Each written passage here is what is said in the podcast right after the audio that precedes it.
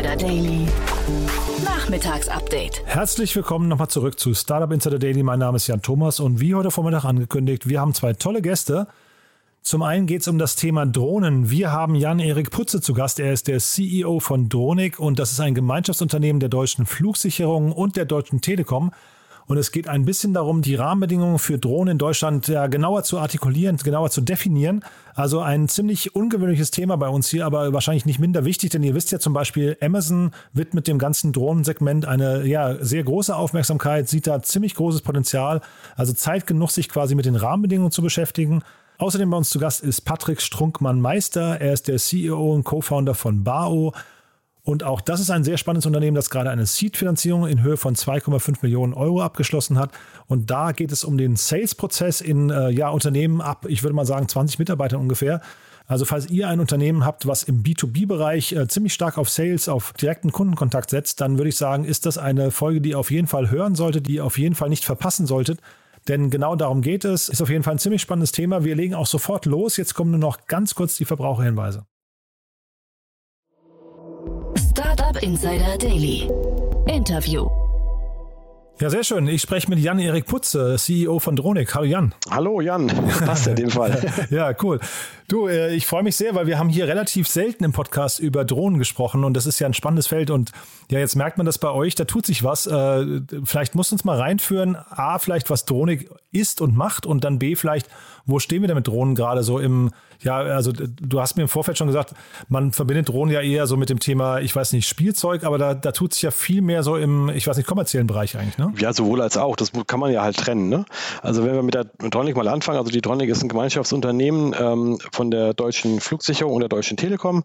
Wir sind ähm, vor zwei Jahren gegründet worden und haben den klaren Auftrag, ähm, die Drohnen sicher und fair in den bestehenden Luftraum zu integrieren. Das ist sozusagen eine, eine, ähm, unser, unser Kernthema. Und ähm, dafür dafür sind wir gegründet worden und das bedeutet natürlich auch, dass man Drohnen ähm, sichtbar machen muss. Und zwar nicht für das bloße Auge, sondern durchaus auch für, für ein digitales Auge, der Flugsicherung zum Beispiel, dass man halt in der Lage ist, diesen Verkehr später auch zu managen. Und das ist eine, eine unserer Kernaufgaben. Mhm. Die deutsche Flugsicherung kann ich in dem Kontext total nachvollziehen. Die Deutsche Telekom, das erschließt sich mir nicht ganz. Was haben die da für ein Interesse dran?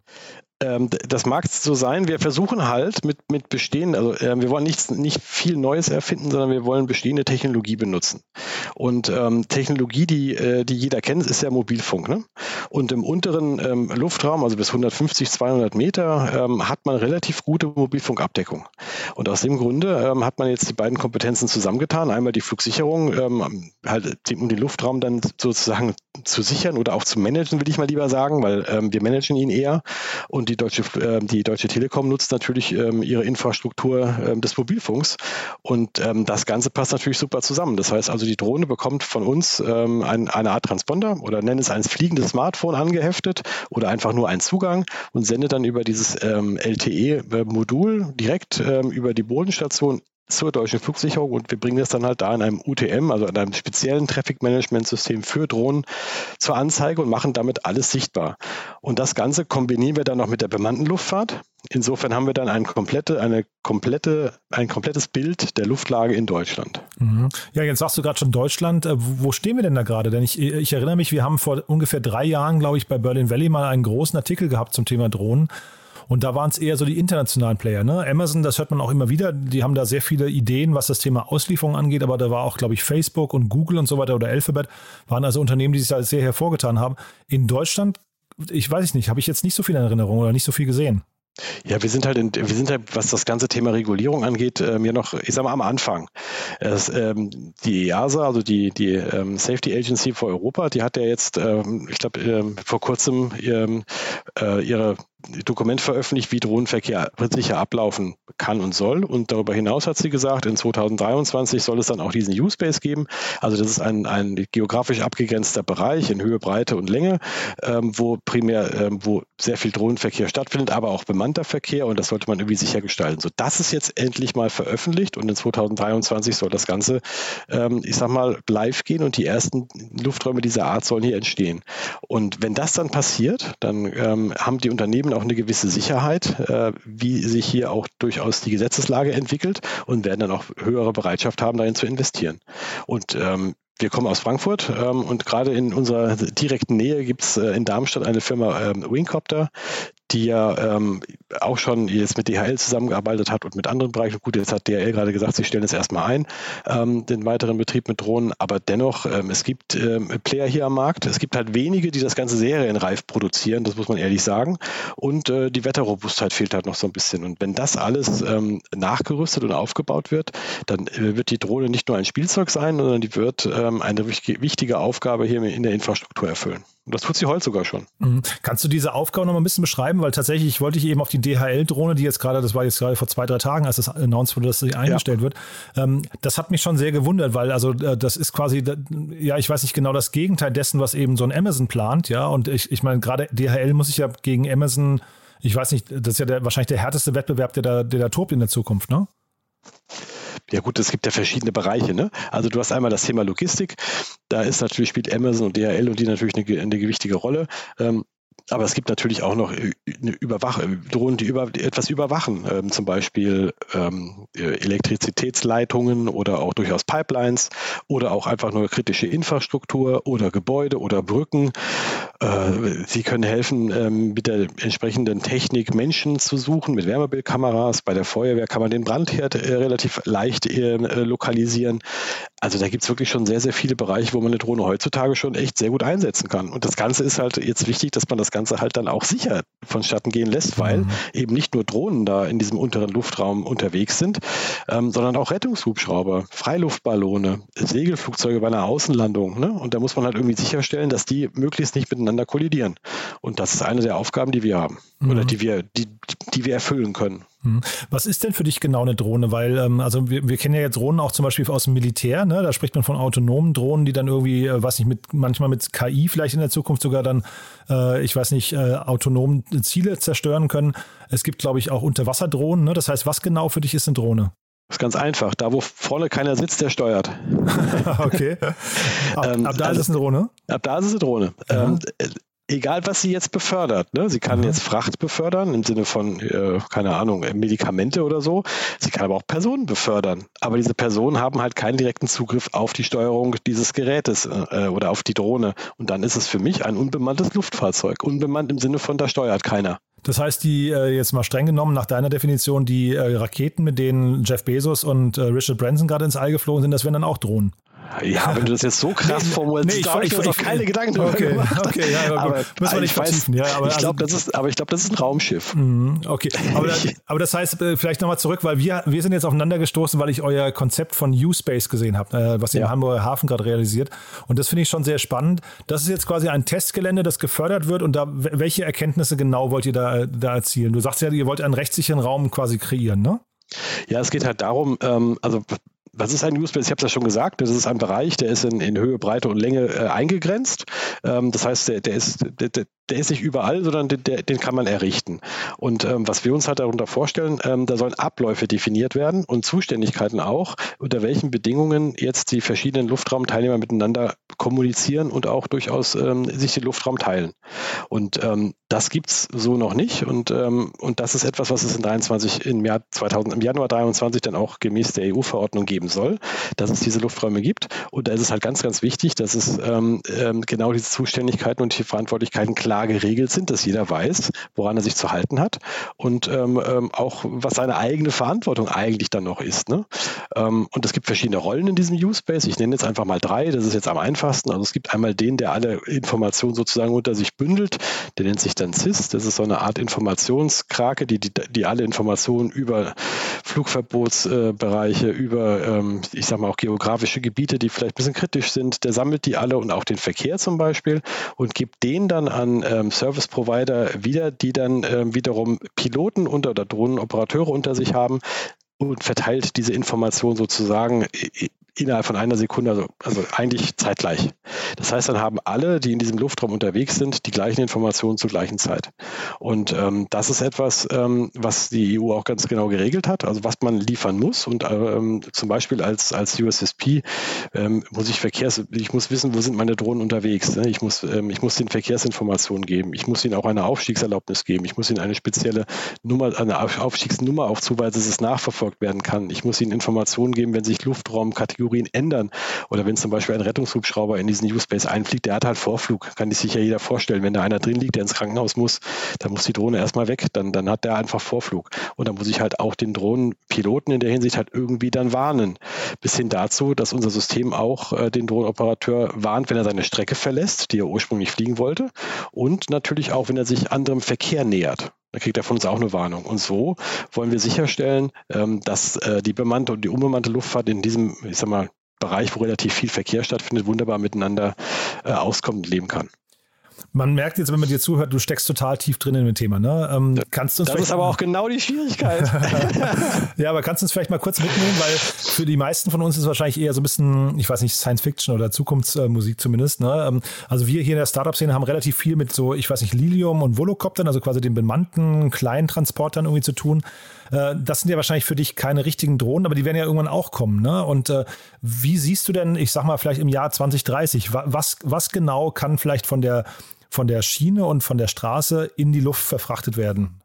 Ja, da gucke ich nicht unbedingt nach äh, Volocopter und nach Lilium. Ich ähm, stelle jetzt nochmal, also ich habe immer so dieses Bild vor Augen. Was ist denn, was ist für euch denn eigentlich äh, eine, ein, eine, ein Jumbo-Jet zum Beispiel? Was ist das? Ein Verkehrsflugzeug, ne? Ähm, der fliegt meistens lange Strecken. Der fliegt, äh, nehmen wir mal als Beispiel hier von, von Frankfurt nach in die USA. So, er fliegt jetzt zehn Stunden. So, jetzt schätzt mal, wie viel wirklich der Pilot da vorne wirklich Hand anlegt. Schätz mal. Na, ich würde sagen, Von zehn Stunden. Pri primär wahrscheinlich Start und Landung, ne? Ja, wie lang ist das? Na, das ist wahrscheinlich insgesamt eine, eine Stunde vielleicht, ne? Ja, fünf bis sechs Minuten. Ach, tatsächlich, ja, okay, krass. Ja. Und im Zweifelsfall kann die Maschine sogar noch landen, ohne dass der Pilot eingreift. Ne? Das ist dann sozusagen eine, eine Landung bei Null Sicht. Das können die, die großen Verkehrsflugzeuge können das, allein schon aus Sicherheitsaspekten, wenn dann halt mal Nebel ist oder die, ne, die können sozusagen bei Null Sicht landen. Das macht nicht mehr der Pilot, das macht die Maschine. So, das kann das Flugzeug schon allein. Theoretisch könnte es auch schon alleine starten. Ähm, wenn man die richtigen Impulse gibt. Die Technik gibt es her. Also, wie weit sind wir denn davon entfernt? Lassen wir mal die Akzeptanz der Bevölkerung außer Acht. Rein technisch ist das Ganze machbar. Und das Ganze kann vom Boden aus wunderbar gesteuert werden. Und das müssen wir auch nochmal das Thema natürlich Datensicherheit ne, und äh, Cybersecurity natürlich äh, im Kopf haben. Ähm, das müssen wir natürlich gewährleisten. Da bin ich, denke ich, jetzt nicht so tief drin, inwiefern das schon geht. Aber von der Technik her sind wir in der Lage, dass wir so, das erste werden wahrscheinlich Frachtmaschinen sein, die mit einem Piloten fliegen und dann fünf Jahre später vielleicht die erste mit keinem. Mhm. Aber es ist interessant, dass du jetzt auf die Flugzeuge gehst, weil ich hätte jetzt eher gesagt, du sagst, äh, keine Ahnung, wir reden über Pakete, wir reden über, ich weiß nicht, äh, war glaube ich, ich in eurem, ne? Ja, ich, ich, wollte, ich wollte nur sagen, es gibt eigentlich keine Grenze. Ähm, wir sind schon so nah da dran, ähm, dass man, dass mehr oder weniger alles gehen kann, wenn es die Akzeptanz in der Bevölkerung gibt und wenn es die Regularien hergeben und wenn man sich halt äh, getraut, in diesem Bereich auch zu gehen und durchaus auch ähm, äh, ja, dann, dann ja, muss ich trauen, man muss es machen. Hm. Und ich glaube, da geht schon viel. Aber das wäre jetzt quasi, also Flugzeug, das kennen wir jetzt schon, den, den Jumbojet, ne? ob der jetzt vom Menschen gestartet und gelandet wird oder von der Maschine, das wäre jetzt für mich jetzt keine signifikante Veränderung von außen. Ich hätte jetzt eher gedacht, du sagst, äh, keine Ahnung, wir können bestimmte Dinge von der, äh, sag mal, die momentan über, den, über das Land transportiert werden, auf dem Landweg, die können wir in die Luft verlagern, weil es einfach hundertmal schneller, hundertmal effizienter gibt. Du hast ja vorhin ein paar sehr, sehr anschauliche Beispiele genannt. Und da dachte ich, könntest du jetzt sagen, keine Ahnung, in 2030 sind das hier unsere Meilensteine, die wir unbedingt erreichen wollen? Also es gibt, ähm, ich kann mir schon vorstellen, dass, ähm, dass in der Logistik wahnsinnig viel möglich sein wird in Zukunft. Die Frage ist, ich, das ist halt, was die Technik die äh, beantworten muss. Äh, fliegen wir äh, mit grüner Energie, also fliegen wir mit Strom oder fliegen wir noch mit einer Art Verbrennungsmotor? Das gibt natürlich, also wenn du mit Akku fliegst, ist die Flugzeit einfach begrenzt. Und ähm, natürlich auch vom Gewicht her ist es dann begrenzt. Du kannst dann auch nicht so viel mitnehmen.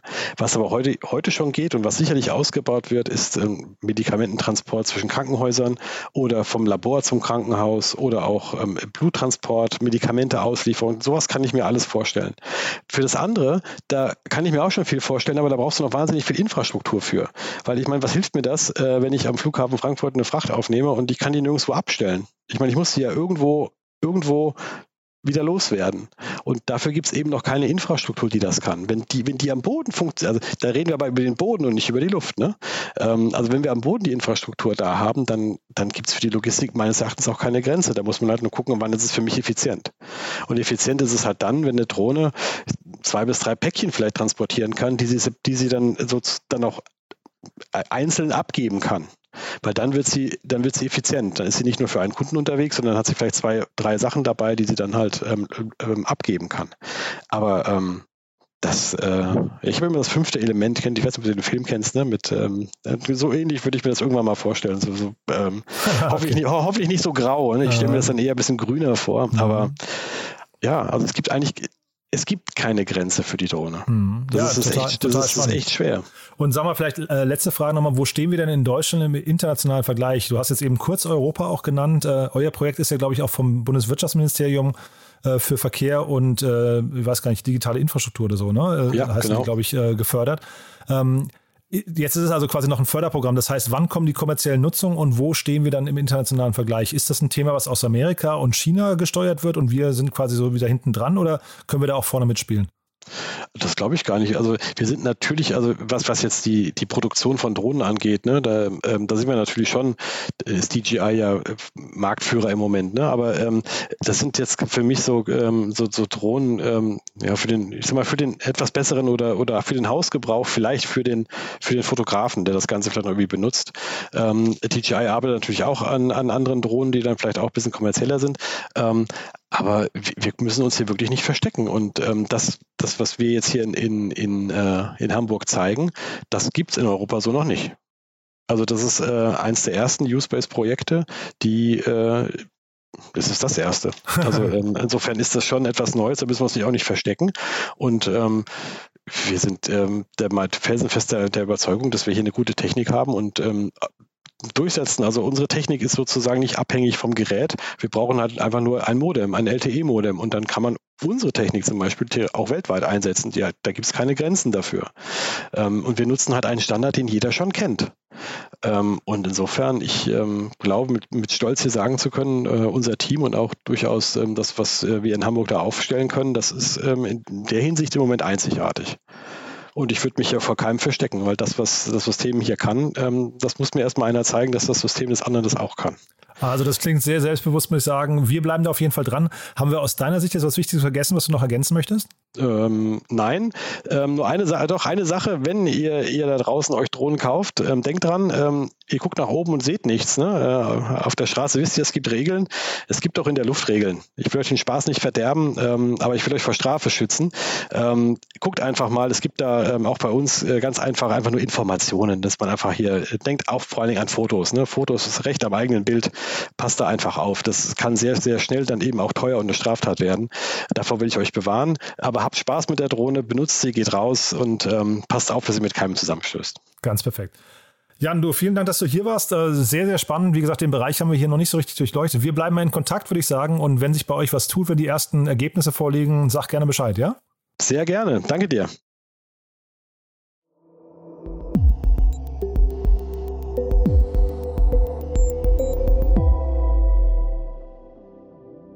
Ja, also ich freue mich sehr. Patrick Strunkmann-Meister ist hier von BAO. Äh, wir gehen nach München runter. Hallo Patrick. Hi Jan, freue mich äh, hier zu sein. Ja, toll. Wir sprechen über eure Finanzierungsrunde. Äh, die erste, wenn ich es richtig gesehen habe. Von daher erstmal herzlichen Glückwunsch. Ja, Vielen Dank. In der Tat äh, sogar eine, eine Ergänzung unserer Seed-Finanzierung. Die erste war letztes Jahr, aber jetzt äh, eine, ein besonderer Meilenstein, auch gerade weil institutionelle Investoren mit dazu kamen. Genau, über die müssen wir auch gleich noch ein bisschen sprechen, weil da ist ja auch unter anderem Peak äh, reingegangen, über die haben wir hier auch schon gesprochen. Ist ja, glaube ich, ein VC, wenn ich richtig weiß, aus Amsterdam, glaube ich. Ne? Ähm, mhm. Ja, sprechen wir gleich im Detail nochmal drüber. Lass uns erstmal darüber sprechen, was BAO äh, genau macht, weil äh, der, der Bereich kommt mir bekannt vor, aber vielleicht musst du mal erklären, was ihr genau oder was ihr Besonderes macht. Ja, also wir sind im äh, Bereich äh, Conversation Intelligence für Sales Teams. Also wir, wir öffnen die Blackbox Vertriebsgespräch. Ja, heute weiß man ja nicht, äh, was der beste Vertriebler äh, besser macht als der, der vielleicht nicht so gut ist, weil diese, das Vertriebsgespräch selbst ähm, eigentlich eine, eine Blackbox darstellt.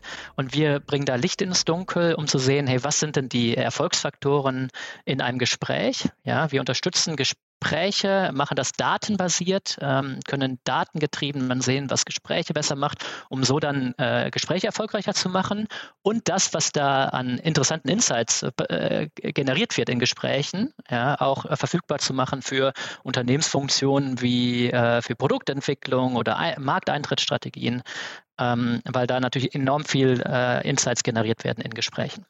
Und eure Zielgruppe dabei, wer ist das? Also ab welcher Größenordnung geht es los? Also wir sind ähm, B2B, ja, also wir verkaufen natürlich an, an, an Unternehmen und ähm, meistens äh, sind das Unternehmen, die auch im B2B-Sales sind, die sehr strukturiert äh, Vertrieb machen.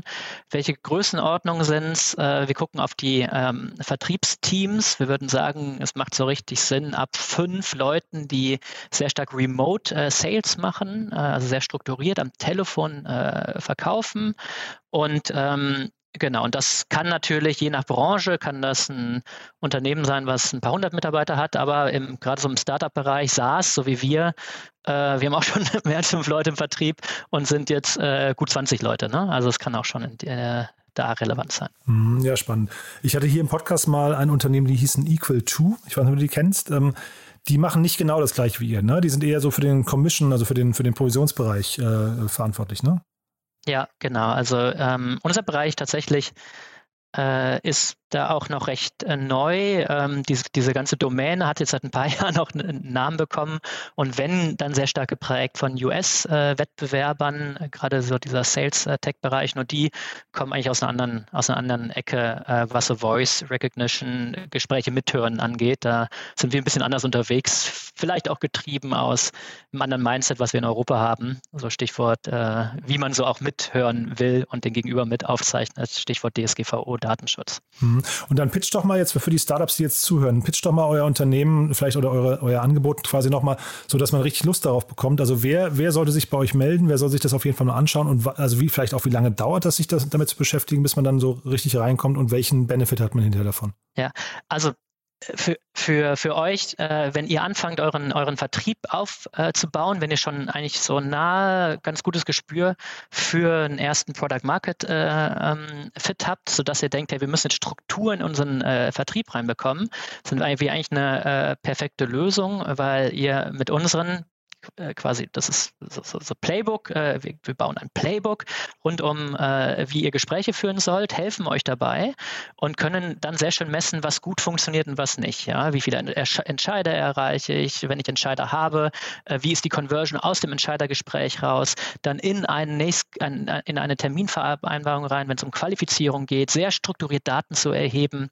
äh, was äh, eure Kunden umtreibt. das ist das, ähm, was wir tun und natürlich gerade jetzt hier äh, an, an die, äh, ans Auditorium ist natürlich äh, gerade am Anfang, wenn man so Richtung Scaling geht, enorm wichtig, dass man da ständig justiert.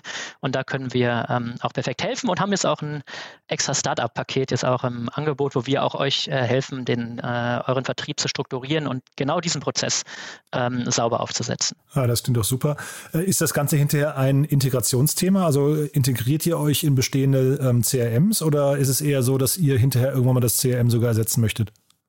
Nee, wir brauchen immer ein CRM, auf das wir aufsetzen. Also das ist auch eigentlich Voraussetzung, geht auch standalone, aber wir sagen äh, eigentlich ein cloud-basiertes modernes CRM. Und sage ich mal, hier bei uns hier in der Startup-Szene ist es klassischerweise sowas wie Pipedrive oder HubSpot, was da im Einsatz ist. Wir selber nutzen Salesforce, weil wir natürlich, weil es einfach das weit äh, verbreiteste ist, aber wir integrieren in die gängigen ähm, äh, und eigentlich auch in alle cloud-basierten Systeme über ein Browser-Plugin.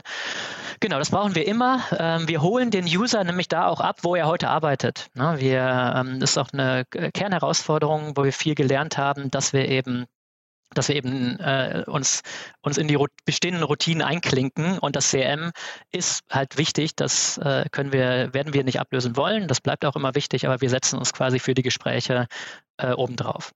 Okay, und dann lass uns mal kurz ein bisschen über die Runde sprechen. Äh, du sagst, es ist eine erweiterte Runde ähm, und jetzt ist Peak eingestiegen. Wie kam es denn dazu?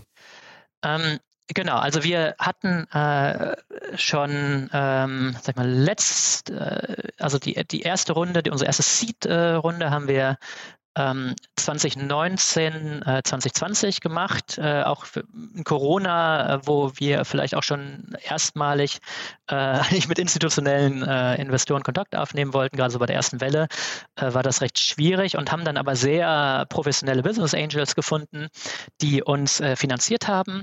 Ähm, äh, genau eben bis jetzt, wo wir das erste Mal dann wirklich auch äh, uns äh, umschauen konnten und gucken, welchen institutionellen Investor wollen wir denn an Bord holen.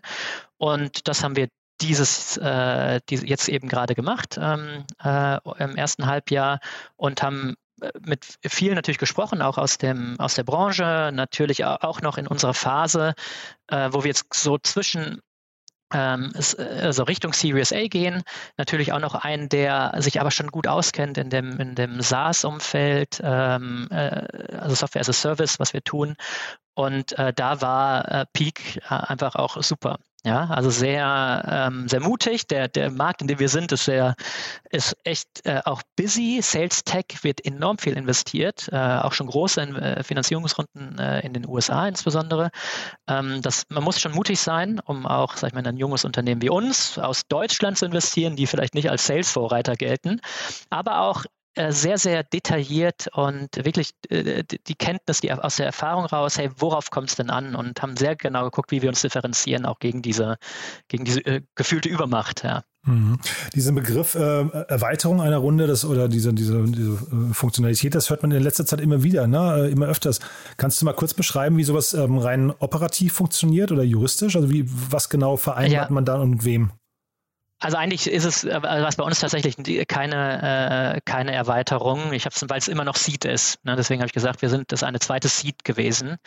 Ähm, deswegen, äh, also es ist wirklich eine neue Runde gewesen mit einer neuen, äh, neuen Bewertung und äh, also komplett äh, eigentlich sauber, standardmäßig umgesetzt. Jetzt, deswegen war das das hier jetzt ja. kein, also eher mhm. so umgangssprachlich. Nee, nee, ist ja, ist ja prima. Dann, und, aber die Bewertung habt ihr nicht kommuniziert, ne?